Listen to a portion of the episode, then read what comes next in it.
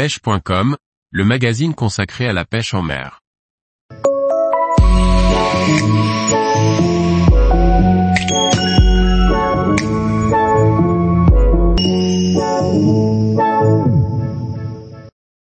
Pêche du cendre en hiver du bord, où et comment pêcher efficacement? Par Thierry Sandrier. L'hiver, le moment idéal pour pêcher un joli cendre du bord. Pour autant, il faut faire preuve de méthodologie et d'une bonne stratégie pour y parvenir. Voici les spots à cibler et les points clés pour réussir. Nous avons évoqué dans un sujet précédent l'intérêt des pêches hivernales pour réussir à capturer un gros cendre du bord. Les créneaux ne seront peut-être pas nombreux, alors il est important d'optimiser vos sorties. Lorsque le temps est compté et que les sorties dans le froid ne peuvent s'éterniser, il faut choisir le bon moment pour atteindre son objectif et miser sur les coups d'eau. Alors surveillez la météo et attendez les grosses pluies pour arpenter les berges. Le début de la crue, lorsque l'eau commence à monter et envahir les berges est souvent un moment productif. Les cendres savent qu'ils vont traverser une période un peu difficile et profitent de cet instant pour se nourrir et faire des provisions. Au cœur de la crue, l'eau est particulièrement turbide et l'activité est lente, mais c'est réellement le moment où vous pourrez faire craquer un poisson énorme sous votre canne. Enfin, lorsque les pluies cessent et que l'eau s'éclaircit, l'activité s'accélère à nouveau.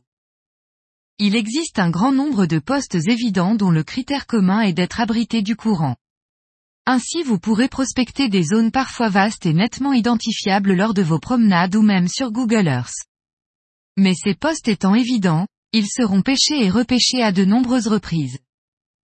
Ainsi, l'aval des îles, les écluses, un port, une darse ou un bras mort sont des spots que vous devrez prospecter. Mais l'intérieur d'un virage, un obstacle important en pleine eau ou une découpe de la berge créant un remous ou un contre-courant seront tout autant productifs. Cependant, il faut souvent savoir sortir des sentiers battus pour capturer les poissons que les autres pêcheurs ne prennent pas. Alors je vous recommande de prospecter les berges à la recherche de la moindre anomalie créant un calme, même restreint. Un mètre carré suffit pour abriter quelques petits cendres ou un très gros spécimen et vous pourrez être certain qu'ils ont été peu sollicités par la majorité de vos confrères.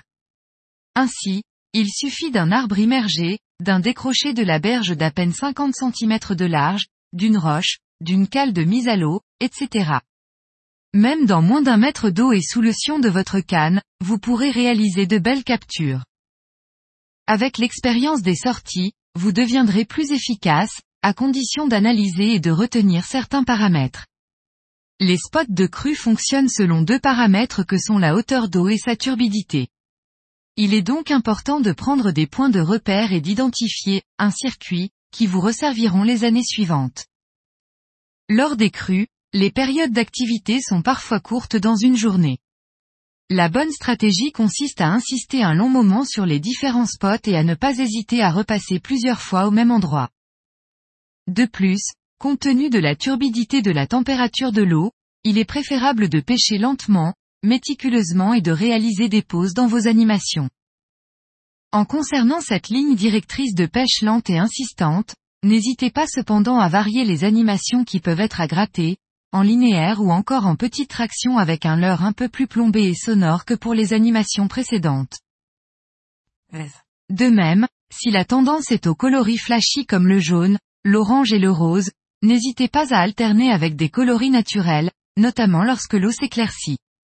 Variez les formes de leurre également en allant du shad au finesse, en passant par les grubs et n'hésitez à mettre un peu d'attractant et éventuellement un rattle. Tous les jours, retrouvez l'actualité sur le site pêche.com. Et n'oubliez pas de laisser 5 étoiles sur votre plateforme de podcast.